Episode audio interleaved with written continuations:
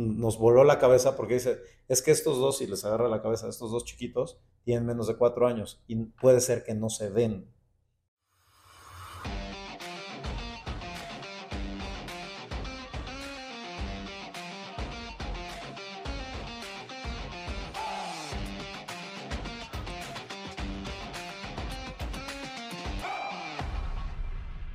Buenos días, gracias a todos por estar aquí en nuestro siguiente episodio de ¿Qué sigue? El día de hoy tenemos a dos invitados muy especiales, Marco Sandoval y Alexis Ortega. Marco Sandoval es la cabeza de Water for Happiness y Alexis es el CEO y fundador de Rema y Ion AG. Alexis, Marco, muchas gracias, por estar aquí. Gracias por invitarnos. Gracias. Em, bueno, Alexis, platícanos un poquito sobre qué es ION y qué es REMA. Perfecto.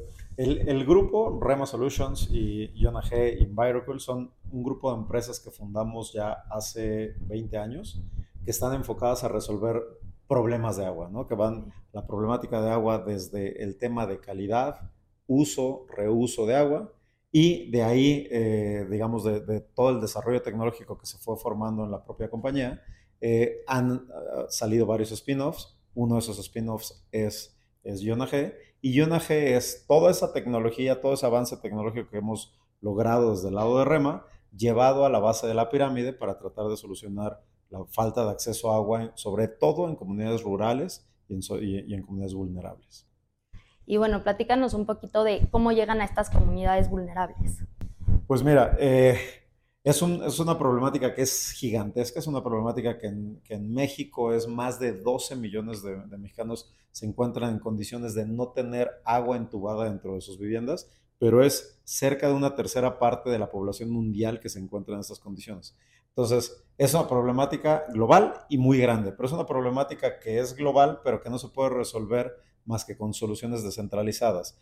hay, una, hay una frase que en el Foro Mundial del, Agua de hace algunos años era el lema del, foro, que era soluciones locales para retos globales, que creo que coincide mucho con la única forma que, nosotros vemos de, solución y es encontrar soluciones alternativas descentralizadas, básicamente casi a nivel familiar, casi a nivel por, por cada una de las, de las casas, para tener acceso a agua, acceso a saneamiento y acompañado al mismo tiempo de no solo la, parte tecnológica, sino pues el acompañamiento social, de educación, talleres, etcétera, para que precisamente los, proyectos terminen siendo exitosos y no simplemente sean pusimos una tecnología, un elefante blanco que termina quedando ahí abandonado con los años.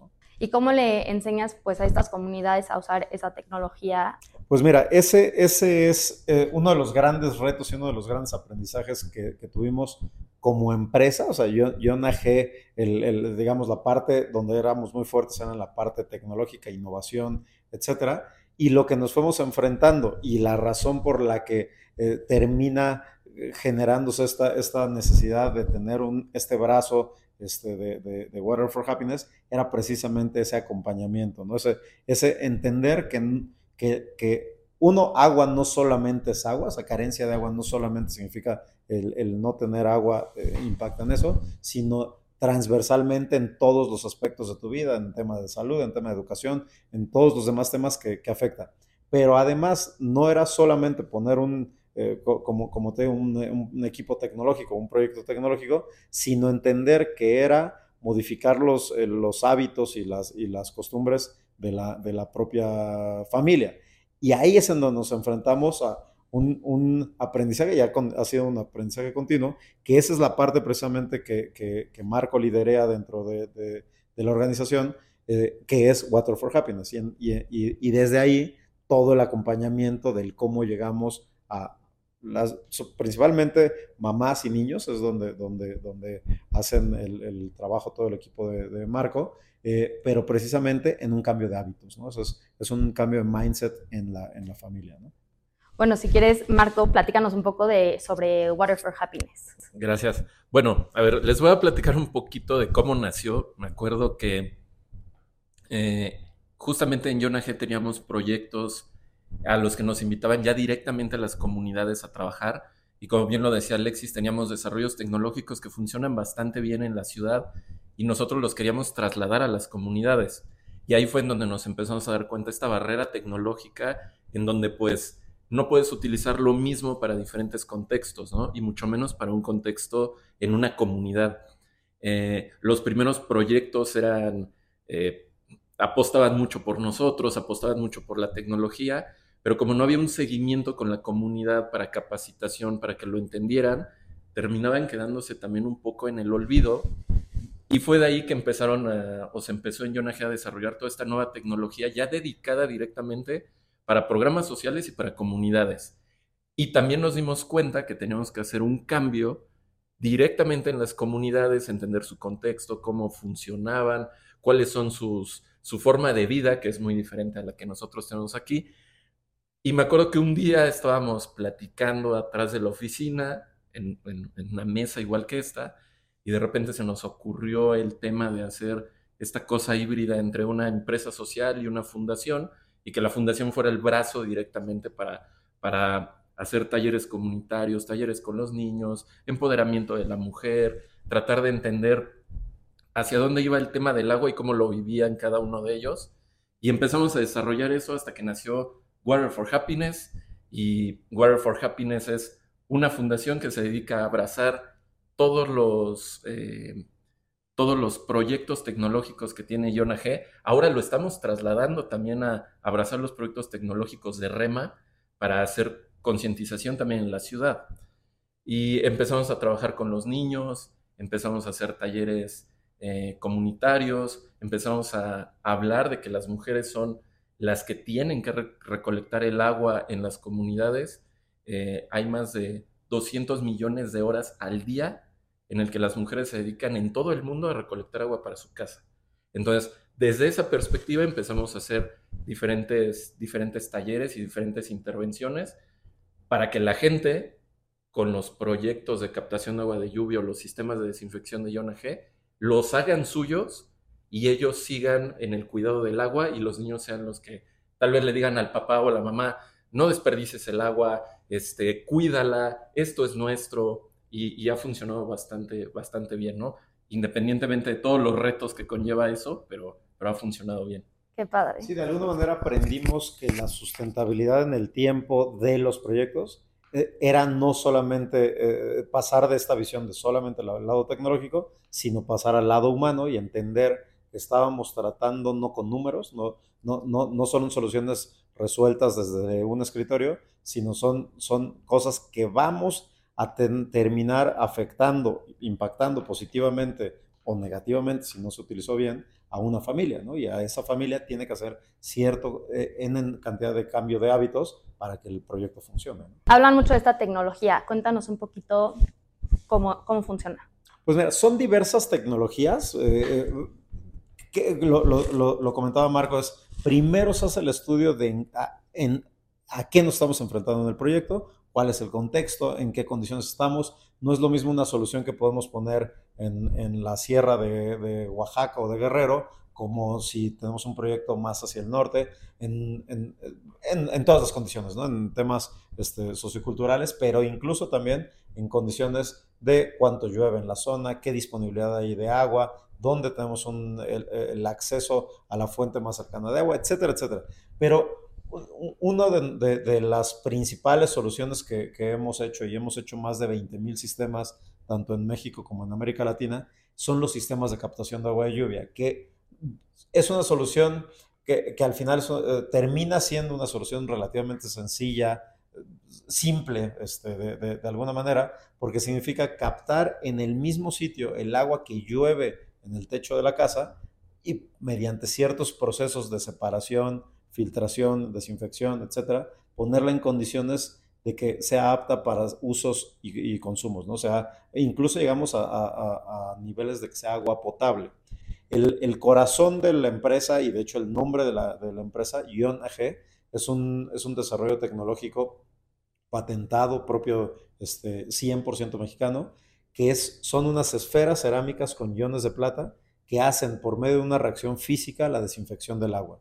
Básicamente lo que hacen es que en un tanque, en un tanque, un tinaco, eh, eh, que, contiene agua, le metemos el, dispositivo, el dispositivo queda flotando dentro del, cuerpo de agua y empieza a hacer esta reacción física. Esta reacción física, eh, sin, entrar a, un tema técnico, lo que hace es que genera un ambiente hostil para las bacterias y entonces desinfecta bacteriológicamente el agua, que ese era nuestro principal problemática, nuestra principal preocupación en, estas comunidades, ¿no? No terminar dejando un, ahora un foco de ahora una enfermedad, contaminación, este, infección dentro de, la, de la familia y tratando de evitar el, otro tipo de desinfectantes comunes como puede ser el cloro, eh, que pues te deja N cantidad de, problemáticas, tiene olor, tiene sabor, a la gente en las comunidades no les gusta, no están acostumbrados, te refieren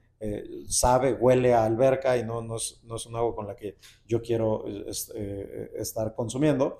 Eh, y por otro lado, dependes de que alguien se haya acordado de ponerle y dosificarle adecuadamente o poner un equipamiento que tenga estas características. Y de esta manera no, de esta manera es un equipo que tú lo sumerges en, en el tanque de agua y durante 24 meses tiene su función bactericida y, y pues básicamente sin que la familia tenga que hacer absolutamente nada. Después pasa por un, una, un bombeo, que de hecho el bombeo podemos hacer, llegar hasta el grado de que funcione sin electricidad, pensando que en muchas de las comunidades a las que llegamos tampoco tenemos acceso a, suministro eléctrico y es una bomba manual que, que uh, incluso hay, tenemos videos donde los niños pueden este, bombear el agua, que esa agua bombeada pasa por unos filtros de diferentes tecnologías, carbón activado, membranas de ultrafiltración, que dejan el agua que sale de ese, de ese, sistema como agua potable.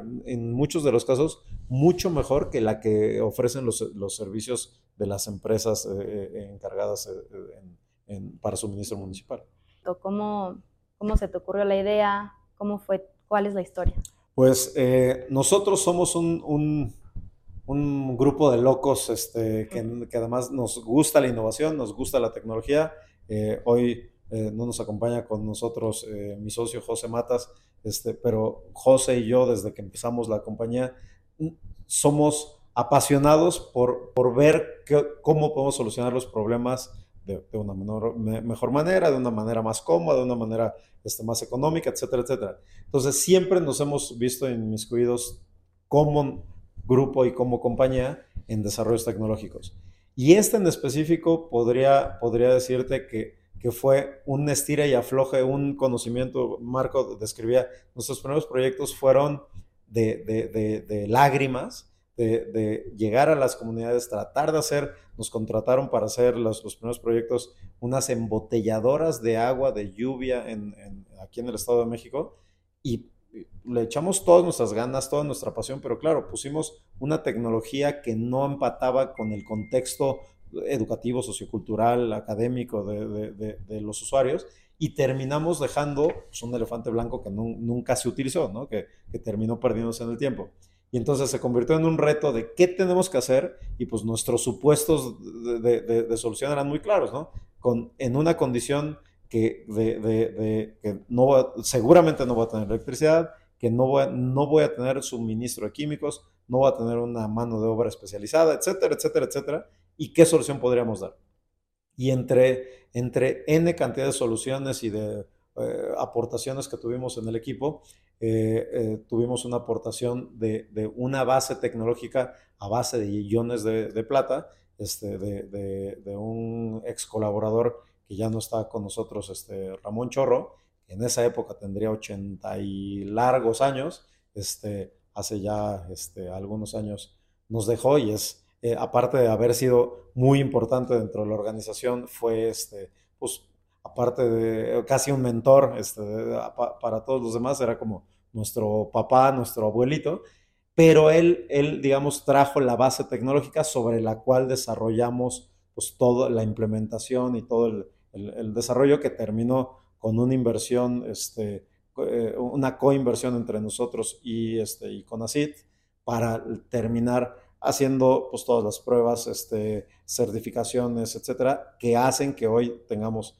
este equipo, este equipo tenga una patente tanto a nivel nacional como a nivel mundial. ¿Qué dirías que fue otro de los obstáculos con los que te encontraste?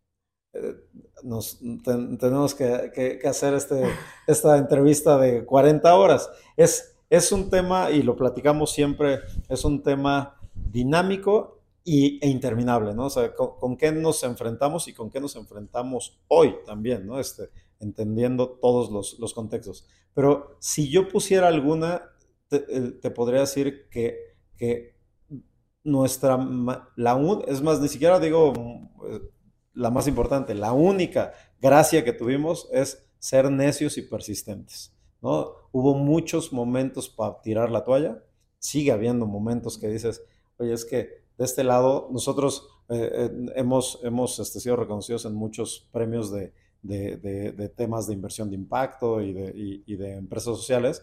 Nosotros cuando empezamos este, este, este emprendimiento, ni siquiera se hablaba de, de, los emprendedores sociales, ¿no? Descubrimos nosotros en el camino que éramos un emprendimiento social, pero, pero al final es, es siempre vas contracorriente, ¿no? Esta, esta, incluso en, el, en el, la estructura nacional que no existe estos benefit organizations donde se entienda que no eres una empresa tradicional, que no eres una empresa solo con fines de lucro, sino mucho de tu impacto viene desde el lado social y demás, pues hasta entender que tenemos que tener nuestro brazo de AC, nuestro brazo este, de, la SA, etcétera, etcétera, que, que, yo te podría describir que es un día a día ser necio y persistente, ¿no? resistente y seguir, seguir este, intentando, intentando, intentando, este, y pues ante cada pared, pues ver cómo la escalamos. ¿Y cómo mantienes esta resiliencia?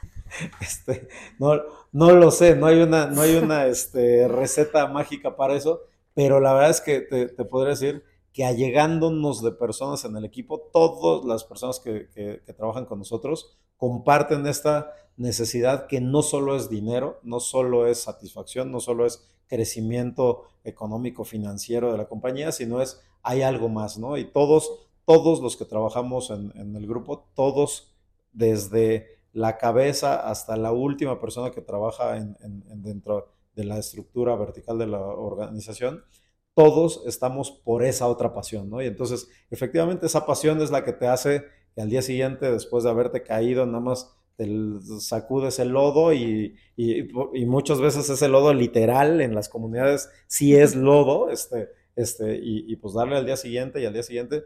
Y, yo creo que la mayor este, recompensa y el, mayor retorno de, nuestro tiempo y de nuestra inversión termina siendo cuando ya arrancan los proyectos y cuando platicas con la gente y cuando esa gente te dice, la verdad es que yo pensé que me iba a morir y, y no iba a ver que esta comunidad iba a tener acceso a agua y mis abuelos no la tuvieron, mis papás no la tuvieron, y yo pensé que mis hijos iban, iban a, quedarse en estas condiciones, y, estoy, y qué maravilla que vinieron ustedes, y de pronto es, pues no es una maravilla que venimos nosotros, es, es, es que, que, se haya coincidido, que hayamos podido tener la oportunidad, pero en las propias comunidades hemos encontrado gente valiosísima, que eso es lo que yo te podría decir, esa es nuestro, nuestra gasolina que nos ayuda a que sea más fácil este, continuar, es eso. Sí, Perdón. Y, un poco también dentro de la estructura de tanto de la empresa como de la fundación, como dice Alexis, número uno, todos los que trabajan con nosotros tienen esta idea bien clara de lo que queremos hacer.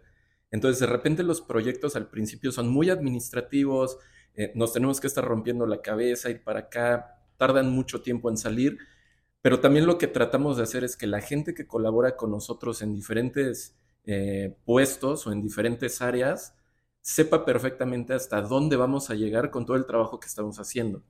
Entonces, cuando nosotros en la fundación vamos a hacer eh, el trabajo social con un proyecto que tiene Iona G, invitamos a las diferentes áreas que casi nunca salen de, de estar en la oficina, de estar en el área administrativa, de estar en recepción, los invitamos y les decimos, vamos a ir a hacer un proyecto, vamos a ir con la gente, ustedes van a hablar con la gente, dense cuenta o vamos a darnos cuenta que todo el trabajo que estamos haciendo aquí encerrados durante estos dos meses está allá y cuando llegan con la gente, nuestro personal se la pasa súper bien, conocen a la gente de la comunidad, nos invitan a comer, eh, trabajamos con los talleres con los niños.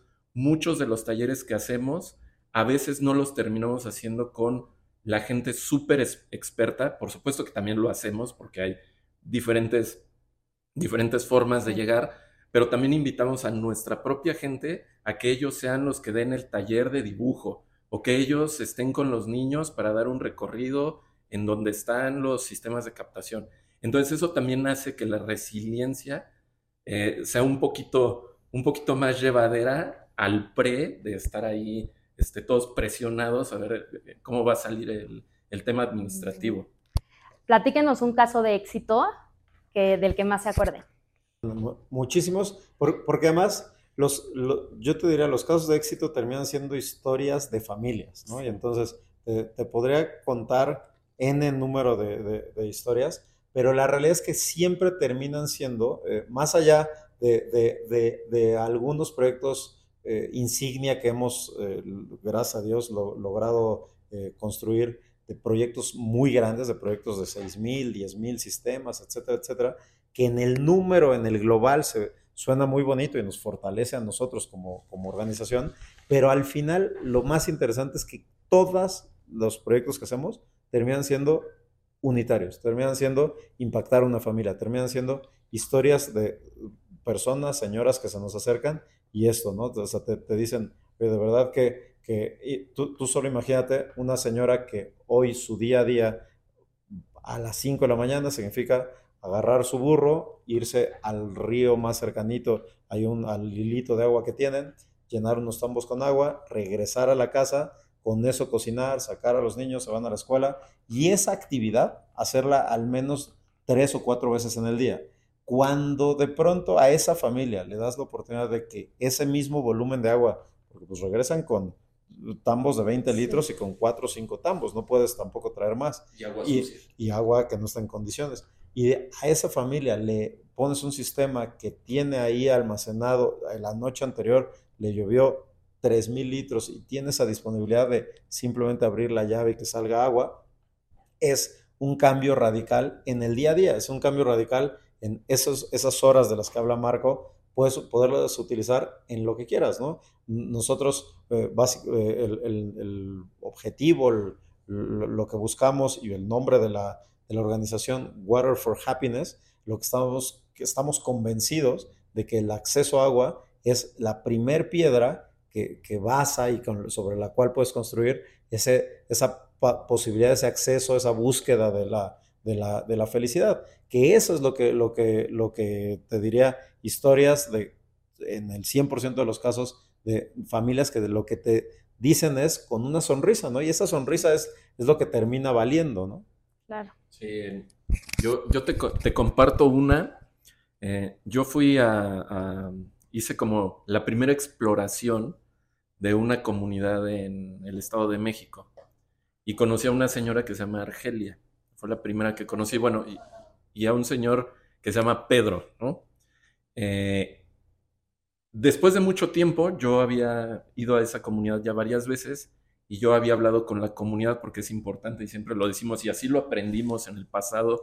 No podemos ir a prometer nada, pero sí podemos ir a decirles que vamos a trabajar para intentar hacer algo que haya un cambio consistente en la comunidad en tema de agua. Eh, eh, yo hice todo eso y al último ya casi al último, cuando fuimos a instalar los sistemas y fuimos a llevar las cosas, eh, yo me acerqué con la señora Argelia, ya me dijo, joven, es que nunca me acuerdo cómo se llama usted, pero yo me acuerdo que usted me dijo que para estas fechas nosotros ya íbamos a tener nuestro sistema y que íbamos a tener agua. Y después me dijo, y no es cierto, ustedes se adelantaron y lo tuvimos antes. Y a mí alguien me preguntó, güey, pero ni siquiera se acuerdan de cómo te llamas. Y le digo, es que no importa, ¿no? O sea, yo siempre les digo, a mí no me importó que no se acordara cómo yo me llamaba. Era el tema que habíamos logrado después de tanto tiempo hacer eso. Ya después la señora Argelia anotó mi nombre, entonces ahora cada vez que la vemos ya sabe mi nombre. Pero un poco lo que dice Alexis es eso, termina siendo el tema de personas, ¿no? No, no tanto por otras cosas. Entonces, e, es, como estas historias que me acuerdo mucho de, no saben ni mi nombre, pero a final de cuentas, pues estamos haciendo algo que, que creemos que que está bien y que creemos que a nuestro alcance es lo que, lo que podemos hacer. Nada más como, comentario de una de las que muy al principio, cuando empezábamos este tipo de proyectos, nos tocó el corazón este, muy fuerte. Eh, fue un proyecto que hicimos en Chiapas en donde normalmente llegamos y hacemos una serie de cuestionarios para partir, hacer una línea basal sobre cómo llegamos cuando, cuando antes de que estuvieran y cuál es el resultado de, los impactos de nuestra intervención. Y entonces, en estos este, cuestionarios, llegamos a una familia y, oye, ¿cuántas personas? Eh, eh, es muy básica, ¿no? Y entonces, ¿cuántas personas hay en esta, en esta familia? No, pues cuatro, ¿no? Y entonces, oye, los cuentas con los dedos, ¿no? Seis, oye, yo veo seis porque dices cuatro. Y la, la respuesta del papá fue, así nos voló la cabeza porque dice, es que estos dos, y les agarra la cabeza, estos dos chiquitos tienen menos de cuatro años y puede ser que no se den. Yo esa, esa frase solo se la había oído a mi abuela y para atrás, y yo en esa época, mi hijo mayor en esa época tendría tres años, y yo me lo imaginaba saliendo de la universidad y casándose y dejarlo. Y de pronto estas familias, que igual que yo, el papá adora a sus hijos, pero no sabe si van a lograr pasar. Y efectivamente hay una tasa de, mortalidad infantil eh, alta y sobre todo en estas comunidades en donde Chiapas es un, claro ejemplo en donde el registro civil de actas de nacimiento en muchos de los casos no están registrados, no están dentro de la estadística nacional, pero ellos lo tienen como un uso y costumbre, como decir, oh, pues ya pasando de los cuatro o cinco, pues ahora sí, ¿no? Ya casi casi es, son, son personitas y de pronto dices, wow, ¿no? O sea, esto, esto no debe de, estamos en 2023, ¿no? No, no, no, 24, no, no, no veo que eso, eso, eso deba de seguir sucediendo y son de las cosas en donde decimos, oye, y muchos de esos casos terminan siendo por enfermedades muy básicas, por temas de enfermedades gastrointestinales, por el consumo de agua contaminada y demás, que, que, que de pronto hasta que no conoces ese contexto, te das cuenta de que ese problema sigue existiendo al ladito de donde vives, ¿no? ¿Y de qué depende si estas comunidades pueden instalar esto en, en las comunidades? Eh, de, técnicamente de algunas condiciones de, medioambientales, que llueva, este, que tengamos el, el espacio, los, los, los, tipos de techos, etcétera, pero básicamente la limitante es una limitante financiera, es contar con el sponsor adecuado que tenga interés en resolver la problemática en esa comunidad y que en muchos de los casos son proyectos que, son financiados o cofinanciados con, con programas de gobierno.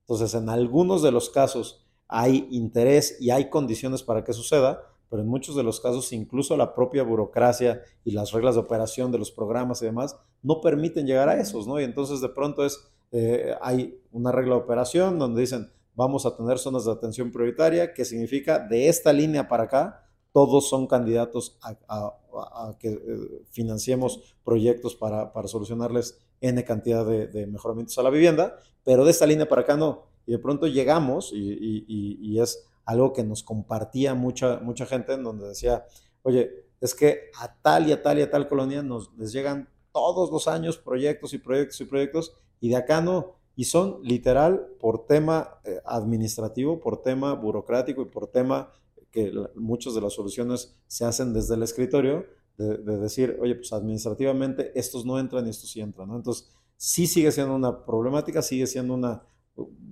consideración importante a, tomar en cuenta y eso es mucho de lo que tratamos de hacer desde el lado de, la fundación, porque cuando ubicamos ese tipo de, condicionantes y que sabemos que no vamos a lograr eh, financiarlas por, por medio de apoyos gubernamentales, Ahí es en donde desde la fundación buscamos sponsors privados pues para, para, solucionar esto. Un claro ejemplo fue justo eh, con, eh, Villa Victoria, que eh, es, una presa que está en el Estado de México, que e, esa presa forma parte de, alimenta al sistema Cutzamala que hace que llegue agua a esta, a esta ciudad. Dos de cada diez litros que llegan a, este, a esta ciudad por el sistema Cutzamala vienen de, de la presa de Villa Victoria y ciertas comunidades donde justo donde empezamos a trabajar, una de cada dos familias en esas comunidades no tenían agua. Entonces, literal, nos estamos llevando su agua de la presa de, donde, de la cuenca donde ellos están obteniendo, haciendo el agua y, y, ellos no tienen agua, ¿no? Entonces, y de pronto era, y no, no estaban en condiciones eh, no, los tenían registrados ni siquiera como en, pobreza extrema, como para que fueran candidatos a, apoyos. Entonces ahí hicimos un, proyecto privado de, la fundación en donde con sponsors privados se, se financió ese, ese proyecto en específico. Pero la realidad es que, como lo, lo, planteaba al principio, son 12 millones de, mexicanos, son 2.5 millones de casas que están en estas condiciones, pues olvídate, el problema es enorme y el problema es que hasta que no haya, hayamos más personas viendo esta problemática y tratando de solucionarla, realmente vamos a poder impactarlo. A estas alianzas estratégicas, ¿ustedes se acercan a ellos? ¿Ellos los buscan? ¿Cómo funciona? Hay de todo, hay de, todo. Este, Marco es el, el, famoso para eso. Ah. Mucha gente se acerca a la organización por el trabajo que, hace, que hace Marco, eh, pero en muchos de, los eh, proyectos hay convocatorias a las cuales nosotros nos estamos acercando y, participando. Y bueno, ¿tienen algún consejo que les gustaría, les gustaría darle a alguien que está empezando a innovar? no, no quiero repetir los que siempre escucho en, muchos lugares. Eh, últimamente, por, por, lo que hemos vivido en el sentido eh, desde que empezó la pandemia y lo que hemos vivido nosotros internamente también en la empresa, estos años han sido complicados. Seguimos aquí, como dice Alexis, seguimos de necios. Ha sido complicado, pero yo eh, casi siempre le termino diciendo a las personas, y este lo aprendí, es es un poco personal, lo aprendí en estos últimos años, es número uno, no te subestimes, ¿no? O sea, no te subestimes nunca. Siempre hay algo de repente en lo que te puedas mover, pero sobre todo no subestimes a la gente que está afuera. No subestimes a la gente que tal vez está en una comunidad, no subestimes a la gente que está trabajando en asociaciones, en empresas, eh, y lo importante es escuchar. Y desde la escucha de cada uno de ellos, no lo subestimes nunca, porque de ahí tú eres el, que va aprendiendo de todo. Y, y lo otro eh, que creo que, que, es básico e importante es, todos formamos parte de, un ecosistema, todos somos un miembro más de la comunidad y como eso, creo que estamos para ayudar y para servir, pero también para tener la humildad de, de decir y acercarnos a mentores, que esos mentores nos pueden ayudar en muchos sentidos, ¿no? Entonces yo, yo creo que participar dentro de la comunidad, estar activo en redes. De, alguna manera, networking, en donde en algún momento vas a encontrar a la persona que estabas buscando, que tiene el conocimiento, el contacto, el, el, know-how de, lo que tú estabas teniendo una problemática y también estar abierto y ser lo suficientemente este, eh, desapegado porque en algún momento tú también puedes ser mentor, ¿no? Eh, Marco lo describe muy bien, en las comunidades nosotros es donde más hemos aprendido y de los que menos hubieras imaginado pues, salen las mejores eh, ideas para innovación, pues porque al final de cuentas eh, la, mejor posición y la mejor visión para resolver un problema es la visión desde el, punto de vista del usuario. Sí, claro. Les hicieron unas preguntas a través de Instagram que les voy a hacer. Para los que no saben, siempre en nuestro Instagram pueden hacerle preguntas a nuestro siguiente invitado. Nuestro Instagram es ilan.lat. Entonces, la primera pregunta es, ¿cómo se destacan en el mercado? E, es una súper buena pregunta y creo que es clave en, la vida y incluso en lo personal, es tratar de ser únicos, ¿no? Y ese tratar de ser únicos es es ser, ser fiel a lo que tú eres, ser fiel a lo que a tus fortalezas y también entender cuáles son tus debilidades, a llegarte de gente que te, que te suma en esas, en esas debilidades y, hace esa, digamos, sinergia. Y yo eh, creo que lo puedo definir hoy, después de muchos años, y, sobre todo en lo que ha sucedido, no solo en Jonah G, sino en el grupo, en Rema y demás, es eh, eh, esto que, decía Marco, tampoco subestimarte a ti mismo, ¿no? O sea, saber que, que, que habemos este talento en México, que ese talento tiene capacidades, tenemos ciertas limitaciones, pero, pero tenemos capacidades de resolver este, problemáticas importantes. Eh, y, un, poco, un poco moviendo la pregunta al tema de lo que hacemos, lo que vendemos y los productos. Bueno, número uno, número uno es el tema de la patente que tenemos, el desarrollo tecnológico, es, es una, un desarrollo nanotecnológico en el que para desinfectar agua no necesitas electricidad, no necesitas mantenimiento, no necesitas dosificar ningún químico y eso es algo que eh, un poco lo que está en el mercado para este tipo de proyectos no está y esa es una innovación que nos diferencia. Te podría decir que es la más importante o es la, la, la que hace que el sistema de captación o los sistemas que nosotros hagamos de tratamiento de agua en comunidades es el principal porque pues, es una repito, es una patente en donde no necesitas electricidad, ni químicos, ni dosificación de absolutamente nada. Y pues está comprobado tanto nacional como internacionalmente en todos los proyectos que hemos llevado. ¿Cómo rompen con el círculo vicioso de la pobreza? Estamos convencidos que el acceso a agua es la piedra basal, el fundamento básico para tratar de romper ese círculo vicioso.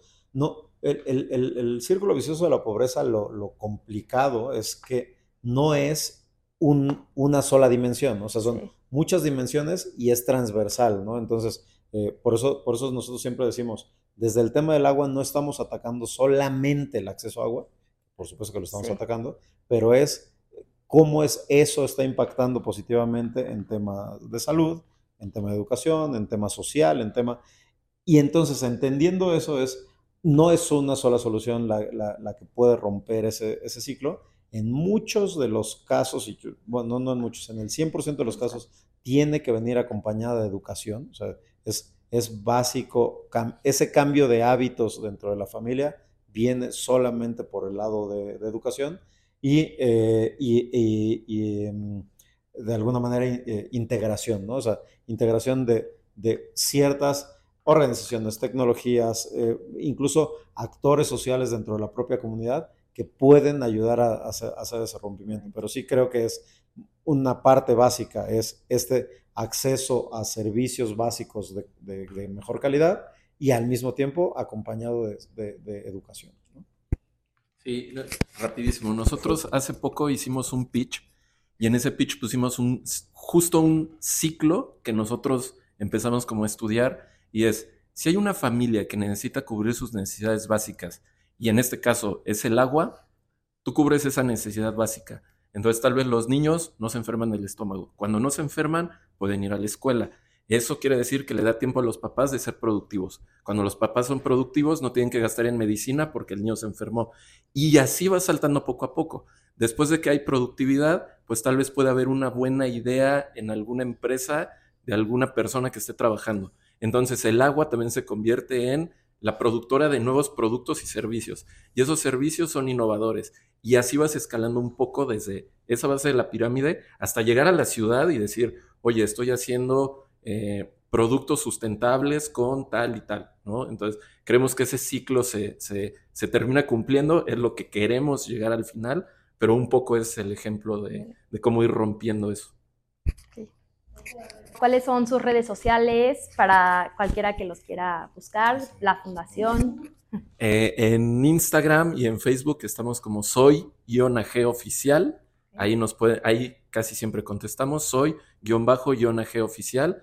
Y en eh, Instagram y en Facebook estamos como water número 4 for happiness. Perdón, Water for número 4, happiness. Ok. Entonces ahí nos pueden, nos pueden encontrar. Para finalizar el podcast, la última pregunta es, ¿qué sigue para Alexis? ¿Qué sigue para Marco? ¿Qué sigue para Water for Happiness? ¿Qué sigue para Ion AG? ¿Y qué sigue para REP? Otra vez, ese es el motivo de, otro, de, otro, este, de otra entrevista y padrísima, pero, pero lo voy a hablar desde, desde mi este, perspectiva personal eh, ¿Qué sigue? Crecimiento, aprendizaje. ¿Qué, en, dónde, en dónde nos veo en, los próximos años? Nos veo en una, estructura y en una organización mucho más sólida, en, una organización en donde nosotros eh, sigamos convirtiéndonos en un actor clave dentro del ecosistema. Ahora ya cada vez, antes nos entrevistaban mucho este, y los premios que nos, que nos daban era el emprendedor joven del año, bla, bla, bla. Cada vez voy a ir siendo menos eso, o vamos a ir siendo menos eso. Y ahora entender nuestra posición en donde, cómo nosotros con nuestra experiencia podemos ahora sumar desde el lado de mentorías, ayuda, etcétera, etcétera, a los nuevos chavos que están tratando de, emprender y de innovar. Eh, ¿Y en dónde veo la, organización? La veo en, desarrollando tecnología orgullosamente mexicana que solucione problemáticas reales. Eh, en, REMA hoy estamos haciendo, ya ejecutando proyectos de reciclaje de agua residual para segundos usos y bajo un modelo eh, pues en México relativamente novedoso eh, que es Water as a Service, ¿no? Tratar de, entender al usuario, que el usuario hoy cada vez menos y las organizaciones cada vez menos tienen el capital para invertir en, infraestructura y tienen un gasto de operación que tienen que reducir. Y nosotros entendimos que teníamos un brazo tecnológico que podía solucionarles el problema del reciclaje del agua, pero a la vez teníamos que acompañarlo de una solución que viniera acompañada de no requerir una inversión alta en CAPEX y reducir inmediatamente el, gasto en OPEX. ¿no? Entonces, lo vemos claramente que esa es la tendencia en todos los demás eh, aspectos de la compañía y queremos, queremos cada vez ir creciendo más en este hardware as a service. Bueno, un poco, un poco del lado de la fundación, eh, lo, hablábamos hace poco, me parece que las problemáticas son muy grandes. Si nosotros, y siempre lo hemos pensado, si nosotros quisiéramos trabajar solos para resolver esto, no podríamos, ni nosotros, ni, no me gusta llamarlo competencia, pero las otras este, empresas sociales o algunas otras fundaciones que se dedican a este mismo tema tampoco podrían. Entonces yo creo que para, para la fundación hacer alianzas con otras fundaciones, con fundaciones internacionales, eh, con los mismos gobiernos, con las mismas iniciativas privadas, porque ahora ya hay nuevas, también hay nuevas leyes, nuevos reglamentos en ciudad, en donde las fundaciones pueden ser un buen brazo para, para estas iniciativas privadas. Veo a la fundación haciendo eso, independientemente de todo lo que les hemos dicho del trabajo comunitario. Eh, entonces esas alianzas son las que van a crear pues mucho más cosas. Como lo dijimos, nosotros no hacemos solo, hacemos proyectos de agua, pero hay veces que decimos, oye, pero este proyecto de agua podría funcionar con un panel solar. Buscamos quién puede hacerlo, ¿no? Oye, pero ahora este panel solar estaría padre que calentar el agua. Entonces vamos con alguien que hace calentadores solares de agua. Entonces vamos haciendo mucho más eh, alianzas y así veo trabajando a la fundación en un futuro. Entonces, creo, creo que va por ahí, ¿no? O sea, no, no, no vamos a mover nuestra línea eh, drásticamente, pero, pero creo que va un poco, un poco por ahí. Nos gustaría llegar a, a, algunas comunidades en Centroamérica y hemos logrado hacer varios eh, proyectos en algunos otros países, pero nos gustaría pues también conocer eh, estas condiciones que en contexto lo que sucede casi siempre en las comunidades de México es lo mismo que sucede en las comunidades de Centroamérica y de Sudamérica. Entonces, creemos que tenemos un buen producto, tenemos un buen brazo y tenemos cosas buenas también para llegar allá. Pues muchas gracias Alexis, muchas gracias Marco y pues mucho éxito y mucho, mucha suerte con lo que sigue. gracias a ti y, que cuenten con nosotros dentro de la red de, de ILAN para eh, lo que sea articular esta, este, este ecosistema y formar parte de, esta gran organización que cada vez vemos cómo va tomando fuerza, cuenten como, con, con nosotros como unos amigos de la organización. Muchas gracias.